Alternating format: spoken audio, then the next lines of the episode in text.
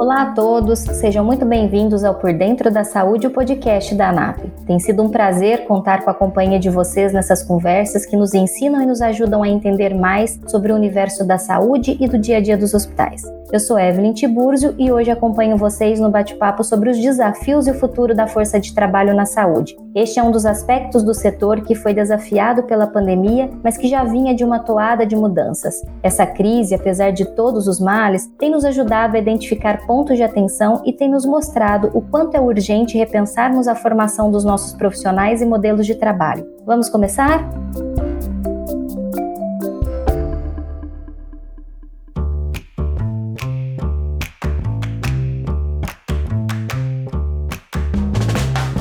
Para falar sobre esses desafios do ponto de vista da pesquisa e acadêmico, convidamos o médico Mário Dalpós, que é professor do Instituto de Medicina Social da Universidade do Estado do Rio de Janeiro, e a Josi Gomes, gerente de enfermagem do Hospital Marcelino Champagnat de Curitiba e coordenadora do Grupo de Trabalho de Organização Assistencial da ANAP. Vamos falar sobre os muitos aspectos envolvidos nesse período de transição que dizem respeito às competências dos profissionais de saúde e os desafios que envolvem o mercado, com destaque para a escassez de profissionais qualificados e o sistema de ensino, e também como essas mudanças passaram a ser exigidas e percebidas no dia a dia das instituições, principalmente com a chegada da Covid-19. Eu começo conversando com o professor Mário Dalpós, da UERJ. Professor Mário, seja muito bem-vindo ao Por Dentro da Saúde, é um prazer receber o senhor aqui conosco. Muito obrigado, Evelyn. Estou à disposição para conversarmos sobre o futuro da Força Trabalho e Saúde e as diferentes oportunidades e desafios que a gente tem nesse processo.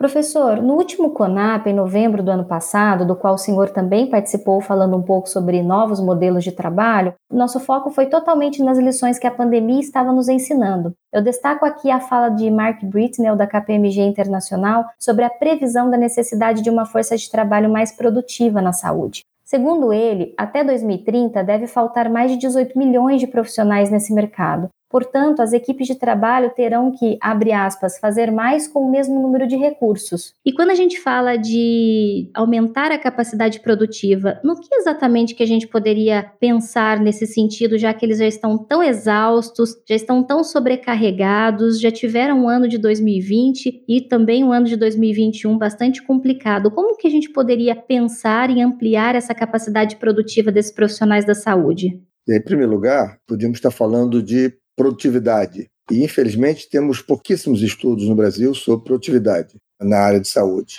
Também muita resistência a discutir esse tema. E não só no setor público, no setor privado também. O que normalmente se faz é somar números de atendimentos, de consultas, uma discussão muito pequena, muito reduzida, até pela ausência de estudos mesmo sobre qual é a produtividade em cada setor, qual é a produtividade dos serviços como um todo, qual é a participação do profissional de saúde na produtividade e também na eficiência. Então, esses dois elementos, eles têm a ver com as modificações que se impõem no modelo de atenção, até pré-pandemia, vamos dizer, e que certamente foram ressaltados, foram agravados pela pandemia é diferente de situações que ocorreram, que ainda vêm ocorrendo em decorrência da pandemia. O excesso de carga de trabalho, a pressão, não só psicológica, como física, para aqueles que estão na linha de frente. Esse é um assunto um pouquinho diferente. Então, aqui estamos tratando de um outro assunto, um assunto que tem a ver com as condições de trabalho, a disponibilidade de equipamentos adequados. Então, sobre a organização dos serviços.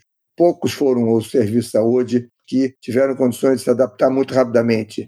Como eu disse, diferente do que ocorria já na pandemia, em que a gente já tinha uma escassez importante, um déficit, especialmente nos países de baixa e média renda, mas essa escassez ela se estende e vai ocorrer, já vinha ocorrendo, perdão, nos países de renda média e alta. Isso por conta da alteração na carga de doenças, por conta do aumento das doenças não transmissíveis, das doenças crônicas não transmissíveis, do modelo de atenção necessário. Então, essas duas situações, situação de estresse, da carga adicional pela pandemia e das condições prévias em que já se vinha discutindo a necessidade de estudos de aumento de eficiência, aumento de produtividade, elas se combinaram na pandemia de modo muito é, explosivo, né? criaram muitos desafios para as autoridades sanitárias, gestores de serviços, de hospitais, etc. Está chegando o momento da gente analisar isso tudo, produzir evidência sobre essas situações e discutirmos os, as alternativas e os desafios que vão se colocar nos próximos anos, nas próximas décadas. Pegando um pouco desse seu gancho em relação à escassez desses profissionais da saúde, né, que ela já vem acontecendo mesmo antes da pandemia da Covid-19. Na tua percepção, por que que o mercado de saúde, as profissões de saúde têm se tornado tão desinteressantes nesse processo? É pela natureza da atividade? É pelo baixo reconhecimento? O que que tem feito com que esses profissionais desistam das carreiras da saúde, né? Ou por que que a gente vai ter até 2030 uma perda tão grande de pessoas atuando aí na área da saúde? Aí temos alguns elementos a considerar. E o primeiro deles é que há um impacto grande sobre o modelo de atenção, sobre o serviço de saúde, da mudança mais ou menos rápida que vem ocorrendo da carga de doenças. Um aumento de doenças crônico-degenerativas, doenças não transmissíveis, para o qual boa parte do serviço de saúde não se prepararam. É, e não se prepararam pelo segundo grupo de problemas. Dizer, há uma dificuldade muito grande, política, institucional, de se pensar o futuro nessa área de recursos humanos e saúde. Quer dizer, não só o que queremos, mas quais são os desafios postos e que mudanças nós temos que fazer, não só no sistema de formação, mas que incentivos, que mudanças a gente pode operar no mercado de trabalho em saúde. Obviamente, a pandemia atropelou um pouco alguns desses esforços, mas não só para a formação, mas também para a reorganização do modelo de atenção. E aí não estou discutindo público-privado, mas estou discutindo dizer, com a sociedade como um todo, pensar e concordar com o que, aonde nós vamos investir, que tipo de profissional, que condições de trabalho, etc. Um exemplo próximo da gente agora durante a pandemia demonstra isso. Já se passaram já praticamente um ano e meio e até hoje ainda não temos instrumentos e ferramentas que possam ajudar as autoridades locais na contratação, na retenção de força de trabalho. Em maio do ano passado, 2020, junto com outros colegas, publicamos um pequeno estudo discutindo a necessidade de alguns profissionais, quer dizer, na área de terapia intensiva, né? tanto enfermagem quanto especialistas, e também a necessidade de leitos. Procuramos difundi-lo e discutir com diferentes ambientes, mas, diria, não teve repercussão prática, porque aqui no Rio de Janeiro mesmo, em algum momento, havia cinco editais buscando intensivistas. Óbvio que intensivistas não são formados da noite para o dia, é necessário um esforço articulado, concentrado. Muitas opções poderiam ter sido feitas. Por exemplo, buscar eh, especialistas clínicos, cardiologistas ou anestesiologistas ou outros, que poderiam, com a formação adicional, 15 dias, um mês que fosse, passar a trabalhar com ventiladores, enfim, em unidade de terapia intensiva, ou uh, a preparação de profissionais mais jovens mais rapidamente, sob supervisão de profissionais mais experientes, com mais idade, usando tablets ou alguma tecnologia de comunicação que permitisse a supervisão em loco e não expusesse profissionais de maior risco a serem contaminados. Essas, digamos, iniciativas de planejamento né, e de gestão estratégica, elas ocorreram em pouquíssimos casos, infelizmente. Então, isso denota uma ausência de consenso da sociedade sobre a necessidade de pensar essa área de maneira mais estratégica e a médio e longo prazo. Coisas desse tipo, eu acho que inibem se pensar a médio e longo prazo, inibem se fazer modificações nas faculdades, no processo de formação. E, em muitos casos, também competem com outros setores. Hoje, eu não tenho certeza que as pessoas estão abandonando as profissões, mas certamente os dados que a gente tem mostram que é uma competição de outros setores em relação à saúde. Dizer, hoje, trabalhar em UTI, por exemplo, por maior que possa ser a remuneração, é estressante, demanda uma carga emocional além da capacidade técnica. E hoje você pode ter, na área de serviços, outras profissões, outros trabalhos, outras ocupações que tenham a mesma remuneração, ou eventualmente até maior, e que não exijam esta carga. Isso nos faz pensar que é necessário certas alterações no modelo de atenção. Não é mais possível, hoje é inaceitável que se faça plantões de 24 horas.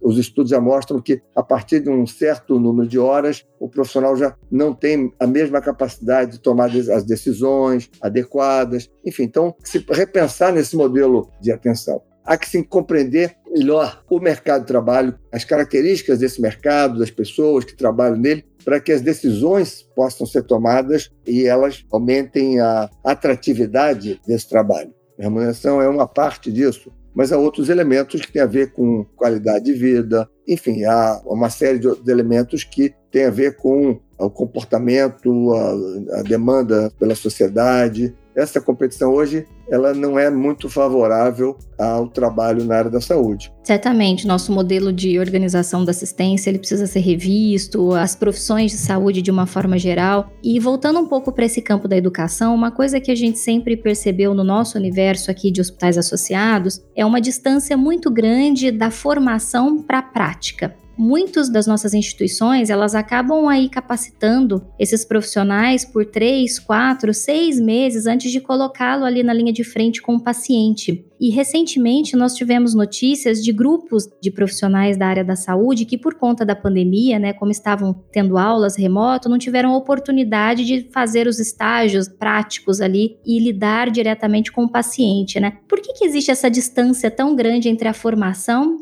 e a prática da assistência efetivamente, né? Por que, que é tão difícil, às vezes, a gente tentar trazer um pouco da prática, do dia a dia da assistência para o ambiente da universidade, da formação desses profissionais? Na tua percepção, professor Mário, como que a gente poderia melhorar essa equalização entre a capacitação e a prática? Bom, a questão central, eu, eu, vejo, é isso: uma desarticulação entre o que a gente chama de aparelho formador do sistema de saúde, do ponto de vista institucional, e aí isso vale para ah, o setor público, o setor privado, um certo, digamos, manutenção de sistemas formadores ainda muito baseados na relação individual entre o professor e o aluno, de modo que o professor ele transmite, na verdade, o seu conhecimento adquirido anteriormente em uma discussão muito pequena sobre as necessidades futuras em termos de habilidade, de conhecimento, efetivamente de que tipo de profissional nós precisamos para os próximos anos, para as próximas décadas. Né? Muitas vezes nós estamos formando pessoas com conhecimento de ontem. E isso, obviamente, tem um impacto no trabalho concreto, na entrada no mercado de trabalho. Muitas vezes se busca até adiar essa entrada no mercado de trabalho por formações adicionais. Praticamente, é, eu diria, nenhuma das profissões da saúde, a graduação é terminal. Nem na medicina, nem na enfermagem, nem na fisioterapia. O aluno sai da graduação em condições de exercer sua atividade imediatamente. É necessário, acho que, discutir esse, isso com estudos que possam nos mostrar qual é, como disse, as habilidades, o conhecimento, o tipo de profissional que nós vamos precisar no, no futuro essas características do mercado de trabalho em saúde, especialmente no Brasil, mas em geral, que precisam ser melhor conhecidas, elas também precisam ser colocadas na mesa para decisões estratégicas de médio e longo prazo em relação à formação. O aparelho formador, as instituições de ensino têm responsabilidade nisso. E a pandemia ressaltou essa necessidade, preciso incorporar outros processos e mecanismos no ensino, para que eles estejam preparados para mudanças que vão ocorrer não só no mercado de trabalho, mas no tipo de paciente que eles vão tratar, no, nas doenças. Poucos foram os profissionais que estavam preparados para as mudanças na intensidade, no tipo de trabalho, nos equipamentos, e também não houve tempo hábil para se fazerem capacitações, formações, sejam elas curtas ou não. Talvez o leito comum, desafio comum, melhor dizendo, seja a necessidade de uma articulação maior entre as autoridades sanitárias, as pessoas que trabalham com serviços aí públicos e privados, né? As autoridades públicas ou os responsáveis do setor privado com as instituições de ensino. Ainda pegando esse gancho do senhor, né? Tudo bem, a gente entende que o problema é sistêmico em diferentes níveis, mas ainda focado na questão do ensino, né, da formação desses profissionais como que a gente poderia se articular como instituição de hospitais privados, no caso a ANAP, para promover uma maior integração junto das universidades e a gente ajudar de alguma forma ou orientar de alguma forma as competências necessárias, seja envolvendo o uso de tecnologia, seja envolvendo o atendimento direto ao paciente. Como que a gente poderia fazer essa integração entre hospitais e a universidade, tentar trazer aqui para a nossa realidade profissionais profissionais mais prontos para atuar no mercado de saúde? A primeira coisa, acho que é reconhecer que nós não temos todas as informações disponíveis ainda. Tanto há elementos de produtividade, de demanda, de oferta, de eficiência, termos mais elementos de diagnóstico, vamos chamar assim, né? de evidência sobre como funciona a dinâmica, a tendência. Por exemplo, estudos de preferência declarada, praticamente não temos nada, praticamente não sabemos a motivação das pessoas em trabalhar em um lugar, no outro, trabalhar em determinadas condições. Então, o que dificulta, obviamente, tomar melhores decisões.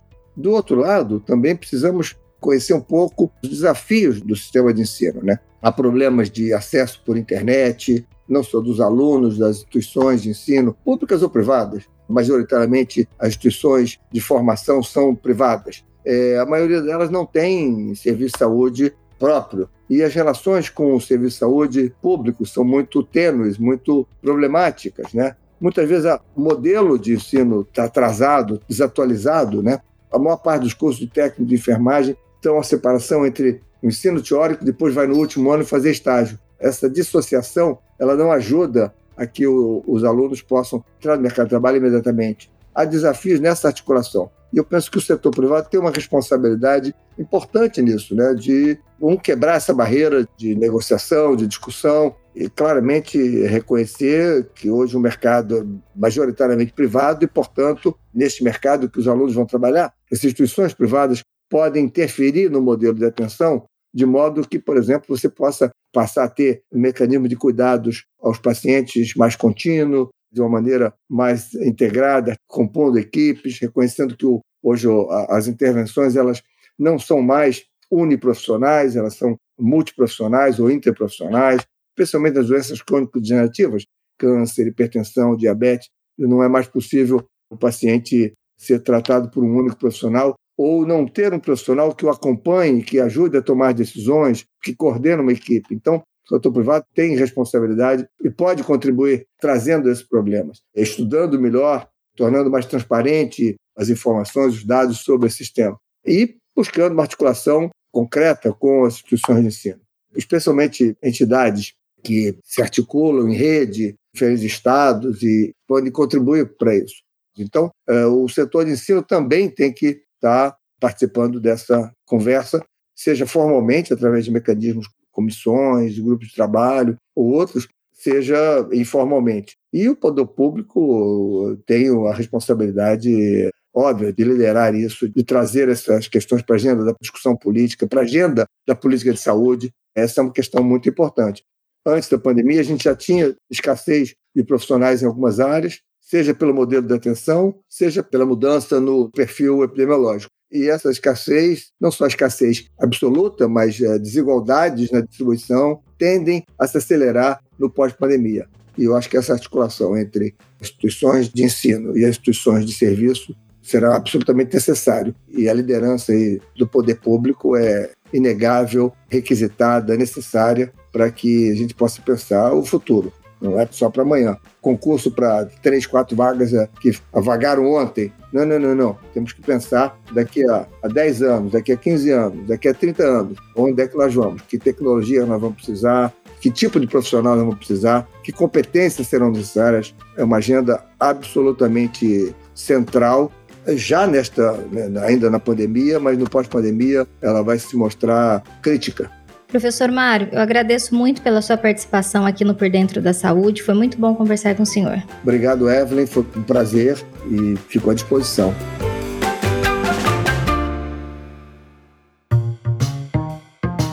Agora, o nosso papo é com a Josi Gomes, gerente de enfermagem do Hospital Marcelino Champagnat e coordenadora do Grupo de Trabalho Organização Assistencial da ANAP. Nós vamos falar um pouco mais sobre o efeito da pandemia nesse processo de mudança das características e habilidades dos profissionais de saúde. Seja bem-vinda, Josi. Obrigada, agradeço o convite da ANAP para poder estar aqui com vocês um pouquinho hoje. Josi, para a gente começar essa conversa, eu acho que é importante a gente deixar claro para quem está nos ouvindo que quando a gente fala de profissionais da saúde, a gente não está falando apenas de médico, de enfermeiros, são muitas áreas envolvidas no processo de cuidado, né? Então, aqui só para exemplificar um pouco disso que a gente está falando, existem os fisioterapeutas, os psicólogos, nutricionistas, técnicos e tantos outros profissionais que compõem aí esse universo da saúde e do cuidado com o paciente. Então, partindo de uma visão mais ampla da organização assistencial, quais competências os hospitais e o mercado, de uma forma geral, têm demandado desses profissionais, além do que já se espera que eles dominem de acordo com as suas áreas? A pandemia impulsionou esse movimento? A gente tem, claro, a equipe multiprofissional, como você bem citou, né? E trabalhamos com cuidado centrado no paciente, né? Então, cada um vendo sua área para que cada pedacinho chegue no paciente, a gente consiga fazer o cuidado integrado. E as competências técnicas são básicas, a gente já sabe, né, que é o cuidar do paciente, cada um na sua área, mas o que eu observei, o que a gente teve que desenvolver muito nessa pandemia, além das competências técnicas, né, porque a, a pandemia trouxe estados de saúde, maior complexidade para os pacientes, mas a gente teve que desenvolver muita competência comportamental. A principal delas, na minha opinião, foi a criatividade. Nós saímos de um cenário que nós tínhamos e, de repente, uma demanda maior de pacientes, pacientes em isolamento. Então, como garantir a segurança dos pacientes internados que não estão em isolamento frente ao, aos que estão? Porque eu continuava tendo uma demanda anterior e agora eu tinha que atender a demanda da Covid. Então, a criatividade de separar o hospital, como não misturar os fluxos, a divisão das equipes para não ter misturas, isso de leva para cá, traz para lá, muda a porta de lugar, essa criatividade que a gente teve que ter para atender a demanda foi a principal na minha opinião. Em relação à autonomia para tomar decisões, assim, você acha que esses profissionais eles se viram diante de uma situação tão extrema durante a pandemia que eles precisaram aí de alguma forma de ter mais agilidade, de ter mais autonomia, de ter mais eficiência para poder lidar com esses desafios impostos pela pandemia? Sim, a tomada de decisão também foi uma competência que teve que ser aprimorada, né? Pois o paciente do COVID é um paciente que ele muda muito rápido de estado clínico e às vezes não dá tempo de você falar com alguém, pedir uma opinião. E foram decisões muito difíceis, às vezes, né, com as quais eles tiveram que lidar, né? Decisões, às vezes, acho que a gente pode até chamar de ético-utilitaristas mesmo, né? Como que isso foi trabalhado? Imagino que mexeu muito com a cabeça dessas pessoas, né? Ter que definir o que fazer com aquele paciente, se aquele paciente tinha que ter mais atenção do que o outro, numa demanda de muita gente ali no hospital, recorrendo, precisando da atenção desses profissionais, como que foi o trabalhar o psicológico dessas pessoas e a capacidade de tomar essas decisões sem necessariamente ter alguém ali o tempo todo respaldando essas decisões tomadas por esses profissionais. Então, a gente teve muito apoio da psicologia desde o início. A gente se deparou com uma doença nova chegando aonde abalou emocionalmente os profissionais, né? Os pacientes já chegavam com muito medo, porque era uma doença nova, não sabiam o que ia acontecer, mas para nós que estávamos na linha de frente também era uma coisa nova, também era uma doença nova e que a gente não sabia muito sobre ela, né? Hoje a gente já sabe, hoje a gente comenta que tratar a Covid já virou um processo nosso, mas naquela época a gente tinha muita dúvida, né? A cada dia saía alguma diretriz nova dos órgãos internacionais, era tudo muito incerto, a gente tinha sim muito medo e ao perceber a instabilidade emocional que alguns colaboradores apresentavam, a gente solicitou apoio então da equipe da psicologia do hospital, pedimos reforço dessas equipes que então, além de atender a demanda dos pacientes, começou a dar apoio para os profissionais também, a gente trabalhou muito a espiritualidade, então aqui no Hospital Marcelino Champagnat, nós somos uma instituição católica e que prezamos muito pelos valores maristas e nesta fase a gente intensificou a presença significativa da pastoral nos setores, sabe? Fazendo momentos de espiritualidade, fazendo oração, trazendo uma música para a equipe. Então, a gente trabalhou muito o lado da fé, o lado de acreditar em algo maior e que isso vai passar. Em relação à tomada de decisão, o que a gente tem trabalhado, a gente já faz bastante trabalho com os gestores em geral para relação a essas competências aonde a gente espera, né, do profissional de linha de frente. Mas é um ponto aonde, conforme ele foi tendo segurança do cenário que ele estava vivendo, isso foi acontecendo naturalmente, vou te falar. Na tua percepção, qual que é o papel das instituições de saúde, dos hospitais, no caso, na preparação desses profissionais para atender essa nova demanda de paciente, essa nova demanda de perfil epidemiológico mesmo que a gente tem recebido dos nossos hospitais? Acredito que o nosso papel é tornar esse profissional empático. Acho que o principal sentimento que a gente deve carregar da pandemia é se colocar no lugar do outro. E na pandemia eu tive que me colocar no lugar do paciente, eu tive que me colocar no, no lugar do meu colega. Acredito que as instituições precisam dar as condições para que a equipe possa realizar aquele trabalho, porque é uma atividade que cansa. O paciente de COVID ele tem uma alta complexidade esgota os profissionais de saúde. E a gente sabe que pela demanda de profissional eles acabam tendo mais de um emprego. Então, se a instituição conseguir criar maneiras de manter o bem-estar desse colaborador enquanto ele está conosco, se a gente manter a jornada dele conosco saudável, eu acho que isso já é meio caminho andado para que ele, se ele se sentir bem, ele vai desempenhar bem as funções dele. O que a gente percebeu na pandemia, Josi, é que houve um impulsionamento de alguns recursos tecnológicos, de inovação, para poder ajudar mesmo as instituições no processo de análise dos dados, de fazer análises preditivas. E a gente se deparou com esses profissionais também, de alguma forma, tendo que lidar com essas tecnologias, além de ter que gerir ali a pandemia, de estar na linha de frente. E essa é uma questão muito discutida no mundo, né? Que a gente prepara pouco os nossos profissionais para poder utilizar os recursos disponíveis para poder facilitar a jornada dele dentro das instituições. Como que isso é tratado dentro do hospital? Vocês de fato perceberam que houve o um impulsionamento dos recursos de tecnologia, de inovação para poder ajudar no enfrentamento da pandemia? E como que foi esse trabalho junto desses profissionais para auxiliá-los, né, ajudá-los nesse processo? A gente tem conhecimento já dessa necessidade necessidade de inovação tecnológica né, na área da saúde, tanto que hoje o campo para a inovação está aberto para áreas assistenciais, né? Então a gente vê muito enfermeiro, farmacêutico, pessoas de outras áreas trabalhando, por exemplo, com softwares e atuando junto com a tecnologia de informação, porque eles já trazem essa vivência assistencial e conseguem conectar isso com os dados, né? Eu vejo sim que foi uma demanda que a gente teve que dar uma acelerada. Realmente apareceram muitas tecnologias para auxiliar. Tem que ter muito cuidado com promessas que às vezes não se cumprem, né? Mas o profissional de hoje em dia, eu acredito que ele agora já tem uma nova visão de que ele precisa buscar não só a assistência. Então, na mesma forma que a gente tem a inovação de produtos, de equipamentos, a gente vive trocando de computador, de celular, de geladeira, de TV em casa, né? Então, a vida profissional na área da saúde, ela tem seguido isso. Então, a gente tem tido uma atualização de parque tecnológico muito grande, conhecendo os fornecedores, conhecendo os equipamentos, quais são as tecnologias que eles trazem, para que não fiquem atrasados, porque senão a gente acaba ficando um pouquinho para trás.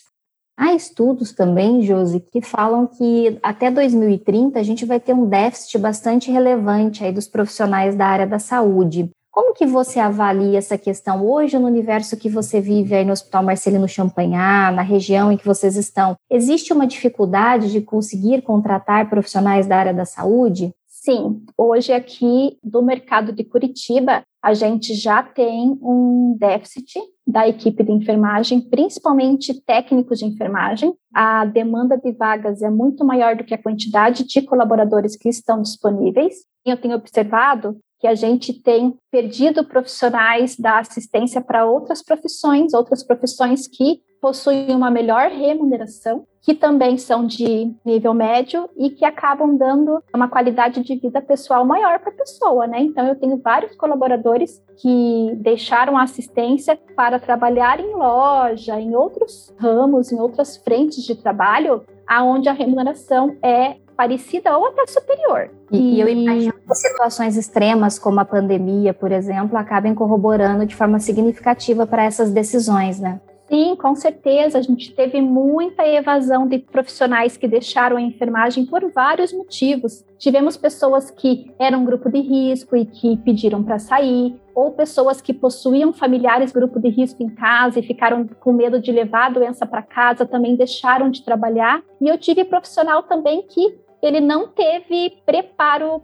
emocional para enfrentar uma pandemia. Ele entrava na UTI, via o paciente grave e tinha crise de ansiedade, então deixaram de trabalhar. Essa situação de poucos profissionais a gente já estava vivenciando antes da pandemia, inclusive a gente tem uma parceria com a escola técnica aqui do Grupo Marista da PUC, que é o TecPUC. Eles reabriram o curso de técnico de enfermagem para que a gente possa está prospectando novos colaboradores para a gente. Inclusive, a gente tem um programa com eles, onde os 10 melhores alunos, as 10 melhores notas, comportamentos já têm vaga garantida no Marcelino. Então, a gente teve que criar uma estratégia para eu conseguir alimentar o meu banco de vagas, porque, infelizmente, a rotatividade, o turnover na enfermagem, ele é muito alto.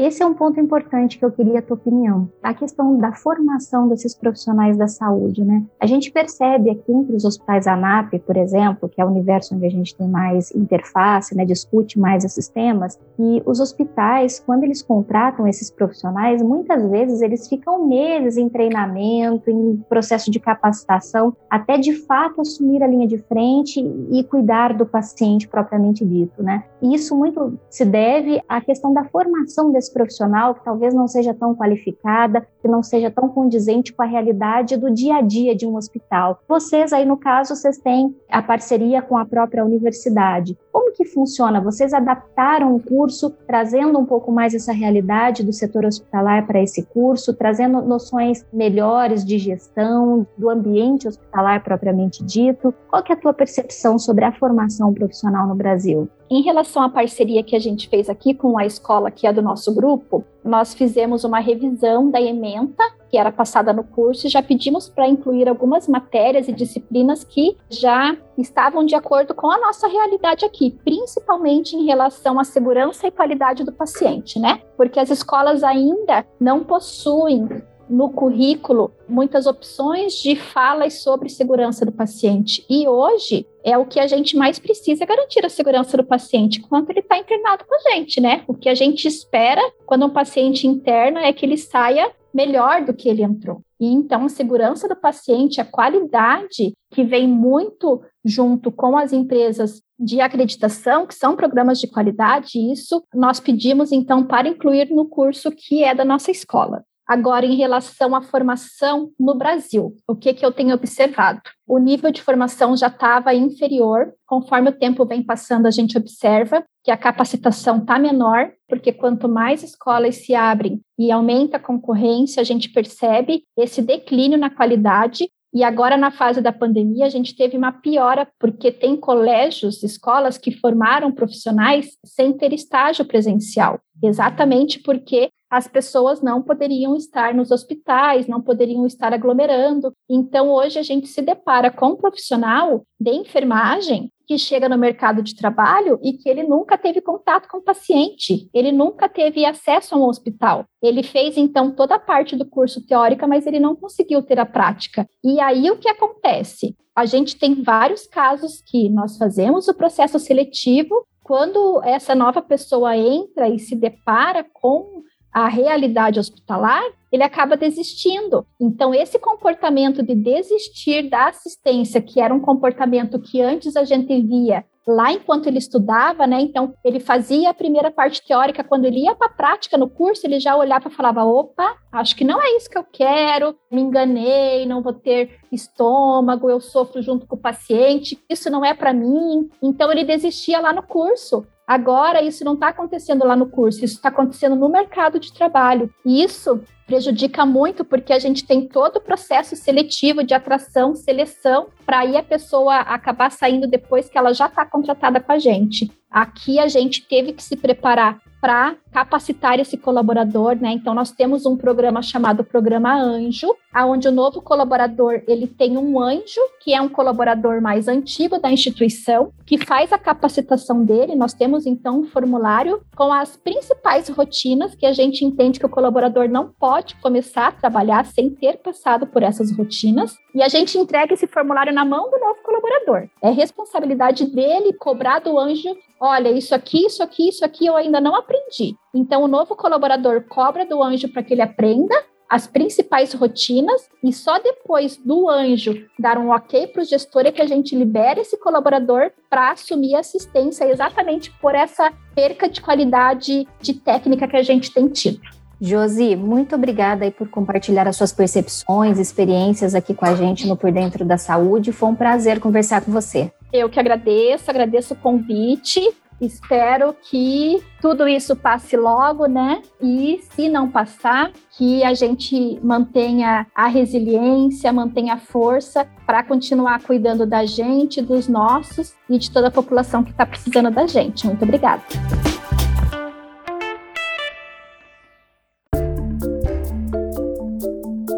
Este foi o quarto episódio do Por Dentro da Saúde, o podcast da ANAP. Eu te encontro em breve no próximo que vem por aí. Para ficar sempre por dentro de tudo que falamos por aqui, você pode seguir a gente na sua plataforma de áudio preferida para ser avisado sempre que um episódio novo for ao ar. O Por Dentro da Saúde está disponível nas principais plataformas digitais de áudio, como Spotify, Deezer, Amazon Music e Apple Podcasts. Eu fico por aqui e te espero no próximo episódio. Até mais!